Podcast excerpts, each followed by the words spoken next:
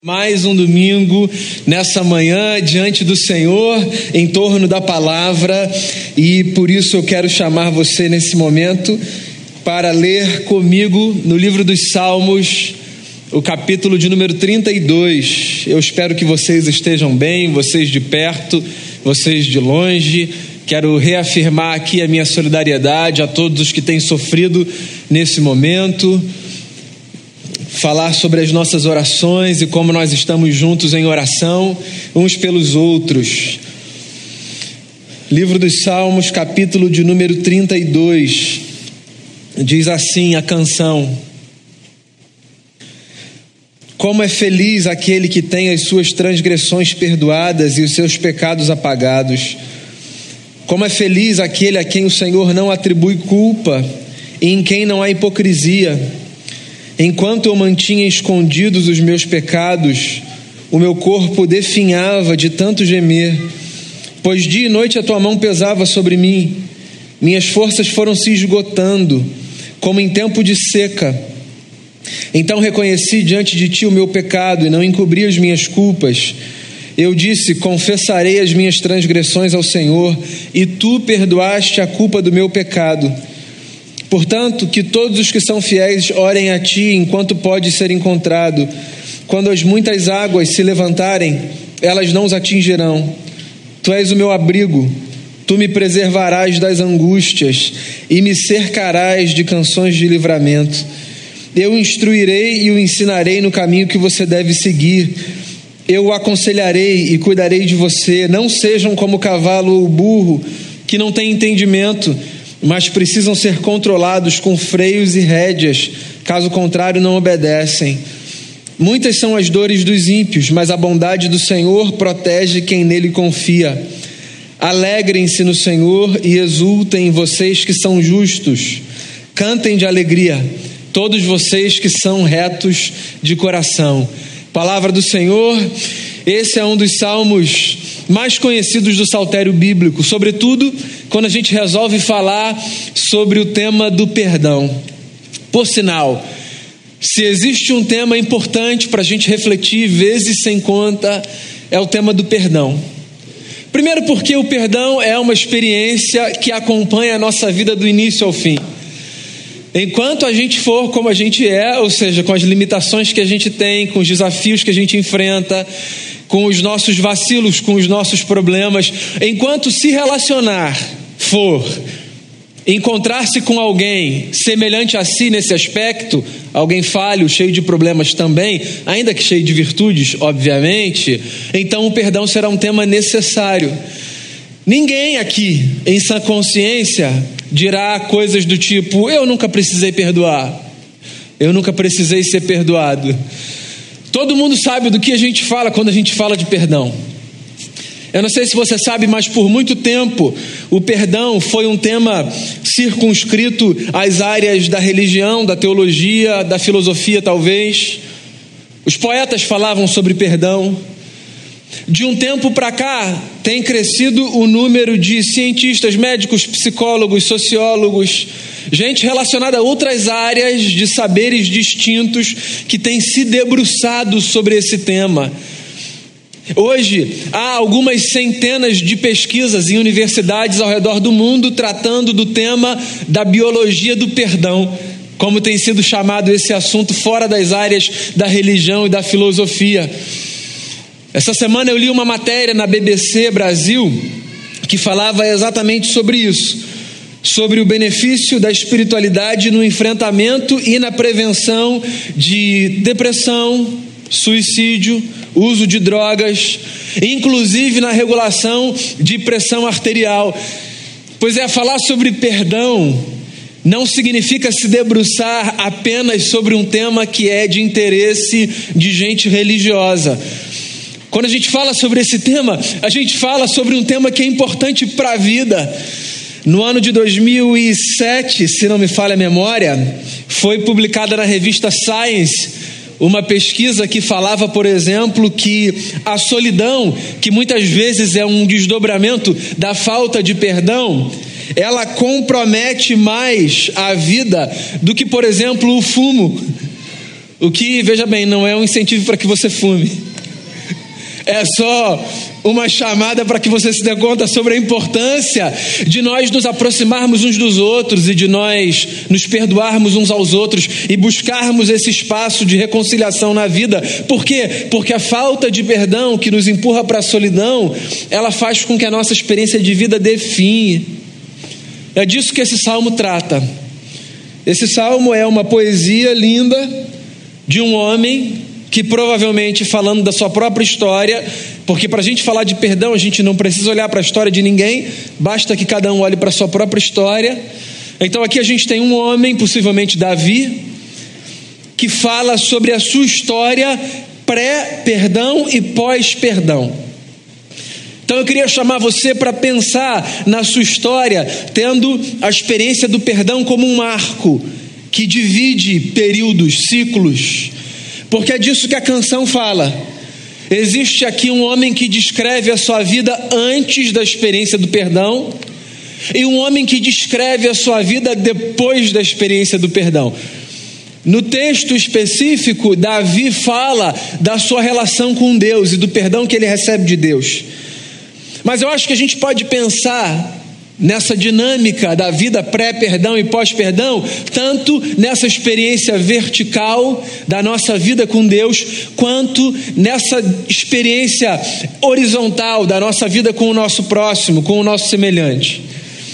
O poeta começa fazendo uma afirmação, e ele diz assim: Como é feliz aquele que tem as suas transgressões perdoadas e os seus pecados apagados. Como é feliz aquele a quem o Senhor não atribui culpa, em quem não há hipocrisia. Se eu tivesse que definir esse começo da canção, eu diria que aqui o que o salmista está fazendo é sinalizando para a gente o fato básico, mas do qual às vezes a gente se esquece, que é Existe um caminho de felicidade na vida para quem experimenta o perdão. Tá aí mais uma coisa que é uma experiência universal: felicidade. Se não a sua realização, certamente a busca por ela. Todos nós vivemos em busca de felicidade, nós fazemos escolhas relacionais pensando na felicidade. Quem é a pessoa que vai me fazer feliz? Quem é a pessoa que eu posso fazer feliz? Nós escolhemos a nossa carreira, dentre outros critérios, pensando na felicidade. Que tipo de atividade me dará prazer fazer? O que eu não gosto de fazer às vezes, naquela fase da vida que você precisa escolher a que você vai se dedicar, para que você vai prestar vestibular, às vezes não está tão fácil discernir onde estará a minha felicidade. E a gente faz a reflexão inversa, mas para tentar descobrir a mesma coisa que é do que eu não gosto definitivamente. Ou seja, quais coisas eu elimino? A gente usa esse critério, felicidade, gosto, satisfação, para a gente tentar discernir o que a gente vai fazer para a vida, o que vai fazer com que a gente se, a, a, se, levante de manhã ou acorde de manhã com satisfação e se deite de noite ou vá dormir com satisfação. A gente usa esse critério para escolher onde a gente vai viver, onde a gente vai morar, se a gente puder, se a gente tiver a possibilidade de escolher onde a gente vai viver, onde a gente vai morar, às vezes a gente se faz essa pergunta: que lugar eu gosto de viver? Que cidade eu gostaria? Nos nossos sonhos, aqueles sonhos sem compromisso, todo mundo já pensou: se eu pudesse morar num lugar no mundo, se eu tivesse essa possibilidade de escolher qualquer lugar para viver, onde eu viveria, quem nunca se fez essa pergunta, quem nunca desenhou essa cena, qual é o critério que a gente utiliza? Dentre outros, seguramente a gente utiliza o critério da felicidade, porque felicidade é um negócio em busca do qual a gente vai. E aí eu acho interessante, porque a Bíblia muitas vezes descreve a felicidade, que é esse negócio em busca do qual a gente vai, não como um negócio em busca do qual a gente vai, mas como um caminho que a gente constrói. Na sabedoria bíblica, a felicidade tem mais a ver com um caminho que a gente constrói do que com uma experiência que a gente vive. E o que o texto está dizendo é que existe um caminho de felicidade para quem experimenta o perdão. E essa é uma verdade.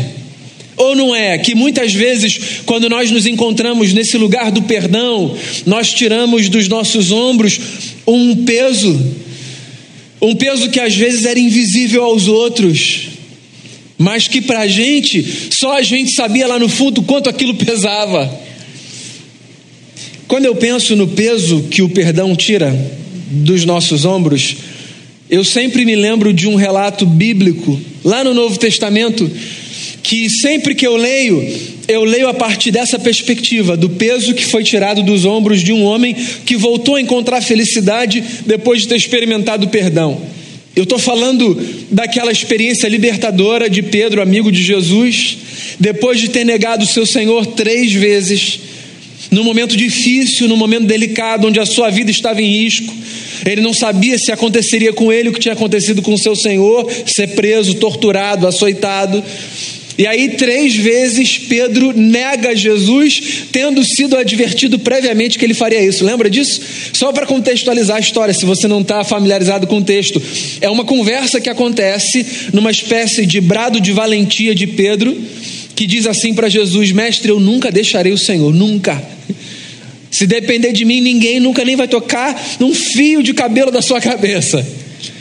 Esses gritos que a gente dá de valentia na vida, sem saber o que vai acontecer nos próximos cinco minutos, como se a gente tivesse a história na palma das nossas mãos, como se a gente tivesse a gestão sobre as nossas emoções que a gente acha que a gente tem.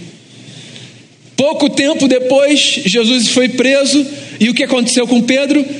Quando identificaram Pedro, Pedro fez exatamente o que Jesus disse que ele faria, que era, naquela mesma noite, negar o Senhor três vezes. Foi o que aconteceu.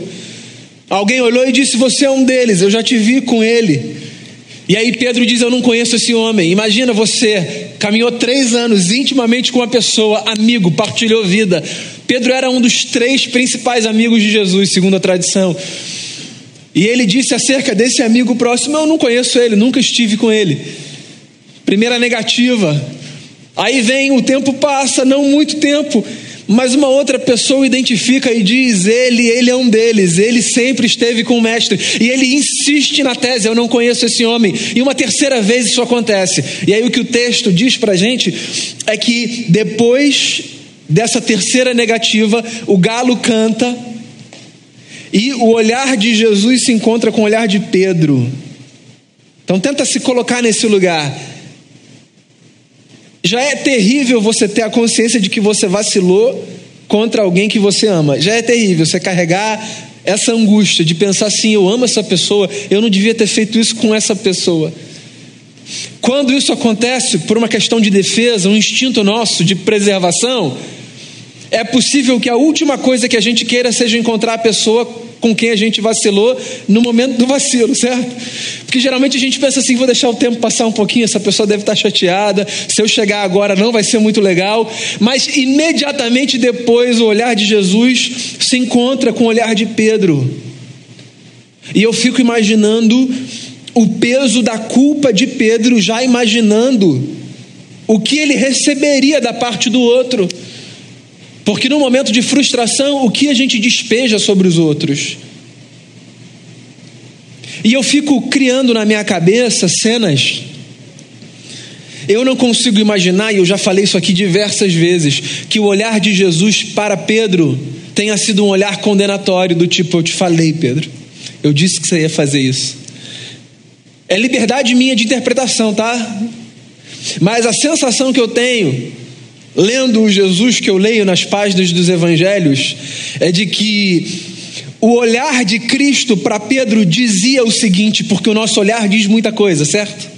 A sensação que eu tenho é de que o olhar de Jesus para Pedro dizia o seguinte: Pedro, vamos em frente. Relaxa, Pedro. A gente é amigo, vamos em frente. Um olhar que, na minha leitura, impediu que Pedro fizesse consigo a mesma coisa que Judas fez depois. O perdão tira dos nossos ombros um peso. E é por isso que o salmista começa o texto dizendo: o caminho do perdão é um caminho de felicidade. O caminho de perdão, o caminho do perdão, perdão, é um caminho de satisfação, é um caminho de, de leveza para a vida. Feliz é aquele, feliz é aquela que tem as suas transgressões perdoadas e que tem os seus pecados apagados. Como é feliz aquele a quem Deus não atribui culpa em quem não há hipocrisia. Ou seja, não é uma reafirmação de é possível ser perdoado e agora não vai ter mais nenhum problema que a gente vai enfrentar na vida. Não, o que o salmista está dizendo é que é possível a gente viver sem que as amarras dos erros nos acompanhem em todo e cada capítulo da nossa história. Há alguns anos eu preguei aqui uma série de mensagens sobre o caminho do perdão, com base num livro que eu queria mais uma vez aqui fazer propaganda, sem ganhar nada com essa propaganda, tá? Não estou ganhando percentual de venda, não. É um livro que você precisa ler porque você precisa ler. Um livro escrito por Desmond Tutu, arcebispo da cidade do Cabo, e pela sua filha, chamado O Caminho, o Livro do Perdão. O Caminho do Perdão foi o nome que eu dei para a série aqui. O Livro do Perdão. Você precisa ler esse livro para você entender a dinâmica do perdão, fora dessa experiência superficial que às vezes a gente é, traz quando a gente pensa sobre o tema. Tem muita gente falando coisas muito superficiais e rasas sobre o perdão que tornam mais difícil perdoar, como se perdoar fosse esquecer, como se perdoar fosse ignorar os riscos, como se perdoar fosse ignorar o que aconteceu na história. Não, perdoar não tem a ver com isso. Perdoar só tem a ver com compreender que existe a possibilidade de nós caminharmos para frente, tirando o máximo de peso possível dos erros e das histórias do passado. É possível que a gente caminhe sem que a gente traga com a gente todo aquele peso que às vezes fica preso no nosso calcanhar e que impede a gente de caminhar com leveza. E é disso que o texto está falando, como é feliz essa pessoa. E aí, daí, o salmista vai para o inverso.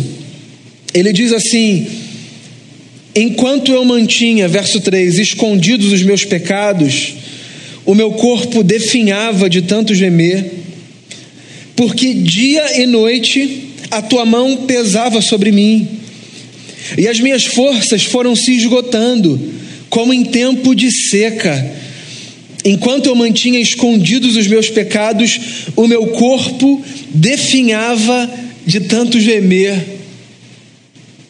É claro, isso aqui é uma descrição poética. Então o que tem aqui é uma metáfora.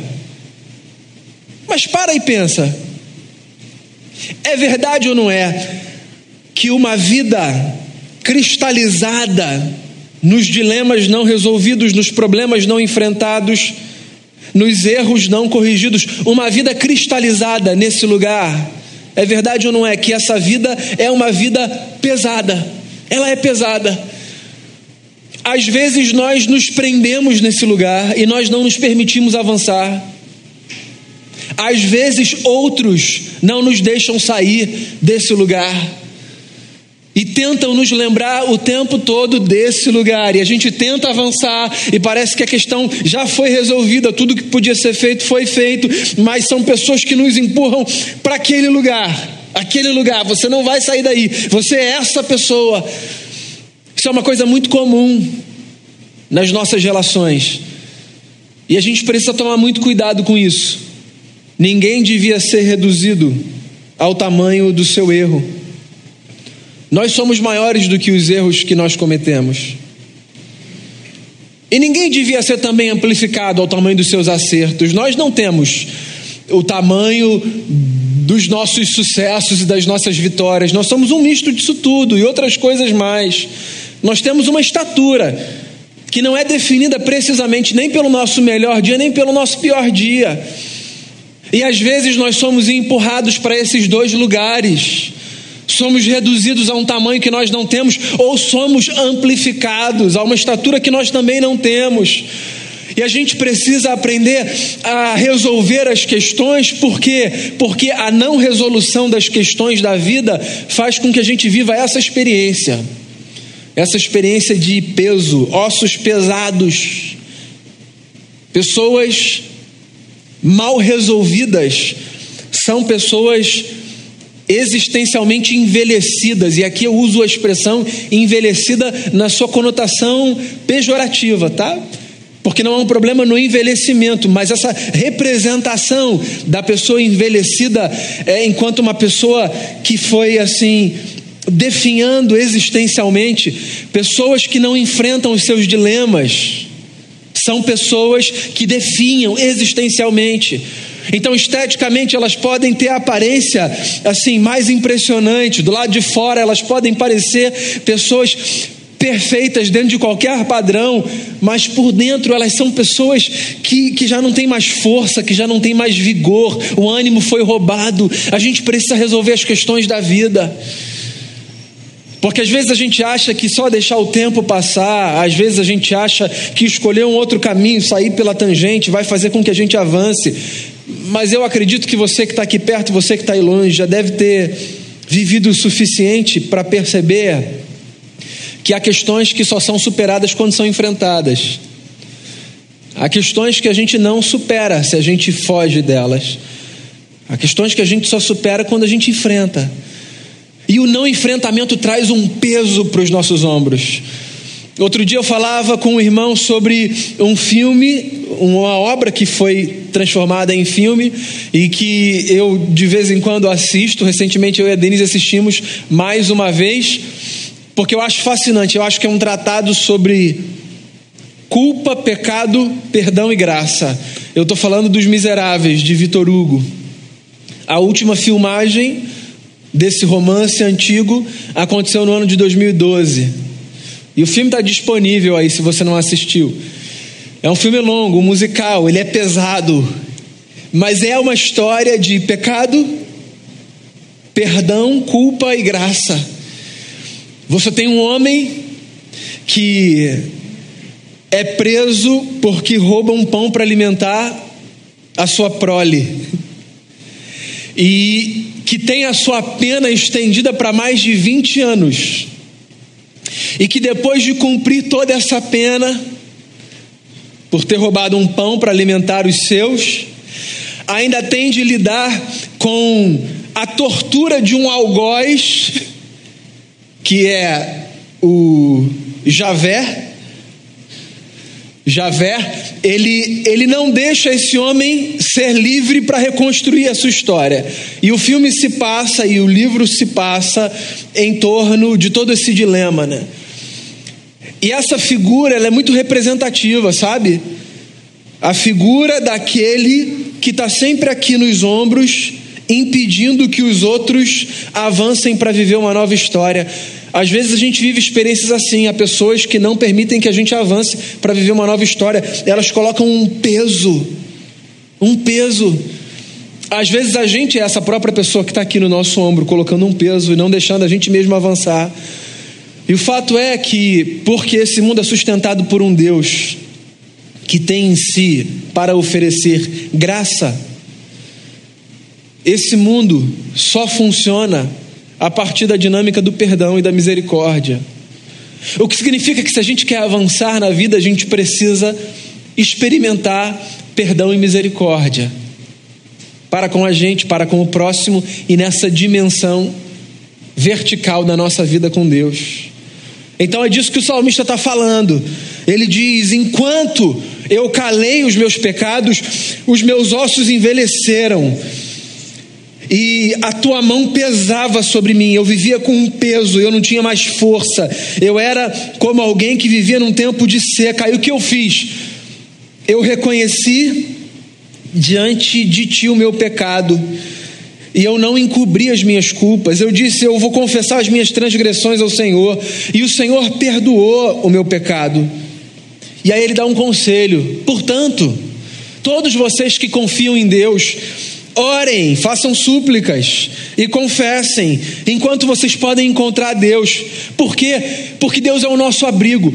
Então, olha só, a terceira coisa que o salmista está dizendo aqui é que existe uma promessa de leveza na vida de todo aquele, de toda aquela que se aproxima de Deus, não para justificar as suas faltas, mas para pedir perdão pelos seus pecados. Isso é uma coisa libertadora, a gente devia anunciar isso para todo mundo. Todo mundo. Todo mundo devia saber do que depender da gente, que Deus não é esse sujeito carrancudo que está nos céus olhando e computando os nossos erros para no dia do juízo jogar tudo na nossa cara e dizer: Ah, agora vocês vão para o inferno. Porque essa eu acho a, sensa a sensação que eu tenho é de que essa é a imagem de Deus para muita gente. Né? Esse sujeito que está lá olhando, sempre assim com semblante fechado, pesado, culpando, dizendo: Olha isso, olha que estou vendo, os olhos do Senhor passeiam por toda a terra. Quanta tortura evangélica, né? Pensando versos e construindo uma teologia de terror. O terror não é uma boa força motriz, não é. O terror movimenta, a culpa, o medo, tudo isso movimenta, mas o custo é muito alto. A gente devia se relacionar com Deus por outras coisas, não pelo medo do inferno, mas por descobrir em Deus esse ser cujo coração pulsa graça, bondade e misericórdia, esse ser que resolve caminhar com a gente, nos amar, nos perdoar, nos conduzir nos tirar peso dos ombros e nos oferecer uma vida tão leve e bonita que no mundo mau, louco, cheio de dilemas, a gente ainda pode respirar e dizer: existe esperança, porque pelo menos Deus está comigo. É disso que o salmista está falando. Ele diz assim: enquanto eu mantinha os meus dilemas comigo, a minha vida era pesada, mas quando eu confessei a Deus, quando eu entendi que Deus não é esse sujeito carrancudo, quando Deus passou a ser para mim um pai amoroso que me acolhe, então tudo mudou, porque agora eu não preciso mais fingir que eu sou alguma coisa, porque Deus sabe quem eu sou. Essa é uma das coisas mais libertadoras do Evangelho mais libertadoras. Poucas coisas na vida podem ser tão aprisionadoras quanto você se permitir ser refém da expectativa alheia, fingindo ser o tempo todo quem você não é. A imagem que muita gente tem de Deus faz com que essas pessoas vivam assim, sabia? Então são pessoas que têm roupa para ver Deus, uma roupa específica, que Deus se agrada. É o dia que eu vou me encontrar com Deus, que geralmente é esse dia aqui, no imaginário das pessoas. Eu vou com essa roupa específica. E aí tem pessoas, por exemplo, que deixam do lado de fora, quando passam por o prédio, a sua alegria, o seu semblante leve, que passam pelas portas de um templo e ficam pesadas, cada passo pesa. Por quê? Porque Deus é, Deus é esse ser diante de quem eu tenho que tomar muito cuidado. Para com isso, para com isso. Quando Jesus ensinou os discípulos a fazerem oração, ele disse assim: quando vocês orarem, vocês vão dizer assim, Pai, só isso aí devia capturar a gente. Pai, esquece o resto da oração por um instante. Jesus está dizendo que a gente deve olhar para Deus como nosso Pai. O que deveria desconstruir todo esse imaginário religioso cristalizado do Deus como um sujeito distante. Ele é Pai. Ele é aquele para o colo de quem a gente corre. Ele é aquele que nos acolhe. Ele é aquele que conhece a gente mais do que a gente se conhece porque essa é a experiência da paternidade. Então, quando eu tenho essa compreensão, eu abandono essa tentação sufocante de querer ser qualquer coisa diante de Deus. Deus sabe quem eu sou. O que não significa que eu devo descansar e não procurar mudar. Eu devo procurar mudar sempre, mas não para impressionar Deus.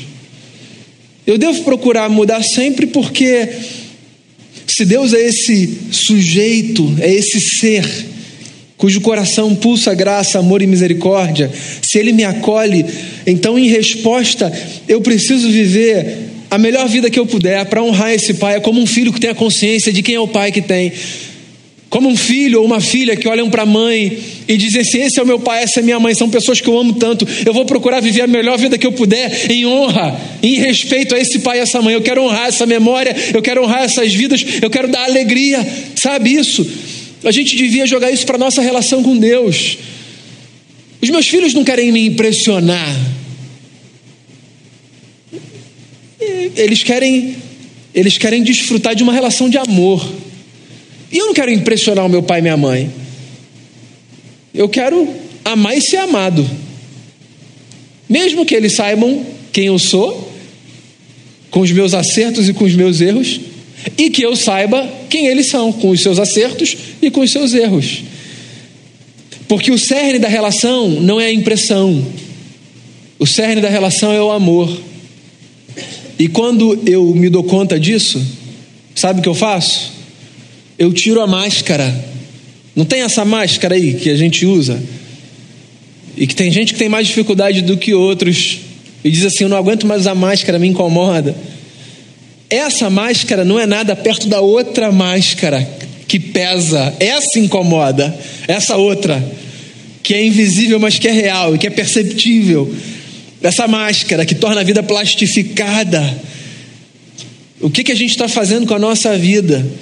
Pretendendo fabricar experiências para impressionar terceiros, quando o que o texto está dizendo é que por causa desse mistério chamado perdão, diante de Deus, a gente pode confessar as nossas falhas e resolver os nossos dilemas.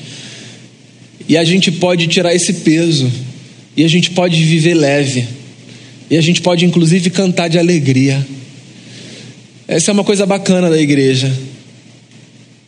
Uma vez um amigo que não é cristão me perguntou, e eu fecho com isso: por que, que vocês cantam nos cultos? Eu queria entender a dinâmica dos cultos. Por que, que vocês cantam? Qual é o lance das músicas? E eu fiquei pensando, qual é o lance das músicas? Porque eu nasci na igreja. Tem pergunta que a gente só para para responder quando alguém que não está no nosso contexto faz, né? Qual é o lance das músicas? E eu fiquei pensando, as músicas nas nossas celebrações, elas cumprem muitos papéis, né? Porque olha só, pensa no desafio de quem tem que montar um repertório. A gente monta um repertório para um, um público que chega, um com alegria, outro com tristeza. Um celebrando a vitória, sei lá, da promoção, da cura de uma enfermidade, e o outro chorando um luto pela perda, por um problema, por um dilema. Um no momento mais introspectivo da vida e o outro, assim, no momento de sentir, de ter experiência. Qual é o lance das músicas? Eu fiquei pensando, qual é o lance das músicas? A gente tem muitas respostas para isso, mas uma coisa me ocorreu naquela hora. Me ocorreu lembrar, por exemplo, do fato de que as músicas na celebração, elas funcionam também pedagogicamente como uma reafirmação de que seja qual for a fase da nossa vida, seja qual for o momento que a gente esteja vivendo, porque Deus é quem Ele é, a gente sempre tem uma razão para cantar em louvor, em gratidão, em súplica, em adoração. Porque não é que a vida está resolvida, é que porque a gente recebe todos os dias perdão da parte dele, mesmo que as coisas não estejam do jeito que a gente quer, mesmo que os dilemas continuem a aparecer, mesmo que os problemas continuem a ser enfrentados, mesmo que a gente continue a ser quem a gente é, a gente ainda assim pode dizer: por quem tu és, eu celebro.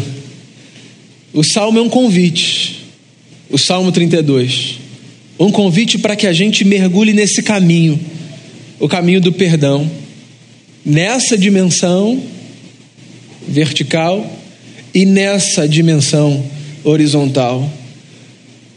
A felicidade está nesse caminho que a gente constrói e não num lugar onde a gente vai chegar. Então se empenhe, amigo e amiga, de perto e de longe, a fazer com que a sua jornada seja uma jornada feliz. E acredite, perdoar, além de fazer bem para o corpo, que é o que muitos estão descobrindo recentemente, e para a mente, além de ajudar você a regular a sua pressão, o que não é um substitutivo para que você procure seu médico, por favor. Perdoar faz um bem danado para a alma, torna lá dentro a vida mais leve, tira um peso das costas e possibilita que a gente ande com leveza, de modo que, seja qual for o dia, bom ou mal, ainda assim a gente vai poder apresentar a Deus a nossa canção. Ele é o motivo da nossa canção. É por ele que a gente canta. É para ele que a gente canta. Eu queria orar com você e por você. Queria convidar você, sentado como você está, a refletir sobre o que você ouviu, a pensar no lugar que o perdão ocupa na sua caminhada. Está aí uma coisa para você pensar: qual é o lugar que o perdão ocupa na sua caminhada, nas suas relações, na sua vida com Deus? Quem é Deus para você? Será que você ainda está debaixo desse imaginário de Deus como esse ser que está aqui vigiando para punir a cada passo em falso que você dê? Quem é Deus para você? Que você encontre nessa manhã perdão e graça para a sua vida e que o peso seja tirado dos seus ombros, e que você tenha leveza, e que você cante aquele que é a razão da sua existência. Eu vou fazer uma oração, depois a gente vai ouvir uma canção, e depois nós oraremos juntos e nos despediremos nessa manhã. Tu és Jesus, a razão de a gente continuar a caminhar, porque em Ti nós encontramos a expressão máxima do perdão de Deus para a humanidade. A tua palavra, Senhor, diz que ali naquela cruz, o Senhor reconciliava o mundo consigo, através de Jesus, e reconciliava também consigo todas as demais coisas. Isso significa que por causa do Evangelho de Jesus, a gente pode ter paz com o Senhor e a gente pode ter paz com o nosso semelhante também. Mas a verdade é que muitas vezes a gente não vive em paz e eu queria pedir ao Senhor, em nome de Jesus, nos dê a graça de vivermos em paz. Agora, nos dê a sabedoria de fazermos isso construindo um caminho de felicidade que passa pelo cultivo do perdão que a gente tenha a coragem, a humildade de perdoar e de pedir perdão, que a gente tenha a sabedoria de sempre olhar para o Senhor e por mais que o Senhor não seja esse sujeito ranzinza que está dos céus punindo pecados, que a gente tenha a humildade de dizer diante de Ti o que Jesus, o nosso Senhor, nos ensinou a dizer que é perdoe as nossas dívidas, perdoe as nossas dívidas, e que assim, no exercício contínuo do perdão oferecido, do perdão recebido, que a nossa vida vá se arrumando e que a gente viva uma vida bonita, leve, livra a gente do peso de uma existência aprisionada a erros e capítulos, que a gente avance, que a gente mude, que a gente melhore e que tudo isso seja resultado da tua presença na nossa vida. Eu peço isso por mim e eu peço isso por cada irmão e por cada irmã, em nome de Jesus. Amém.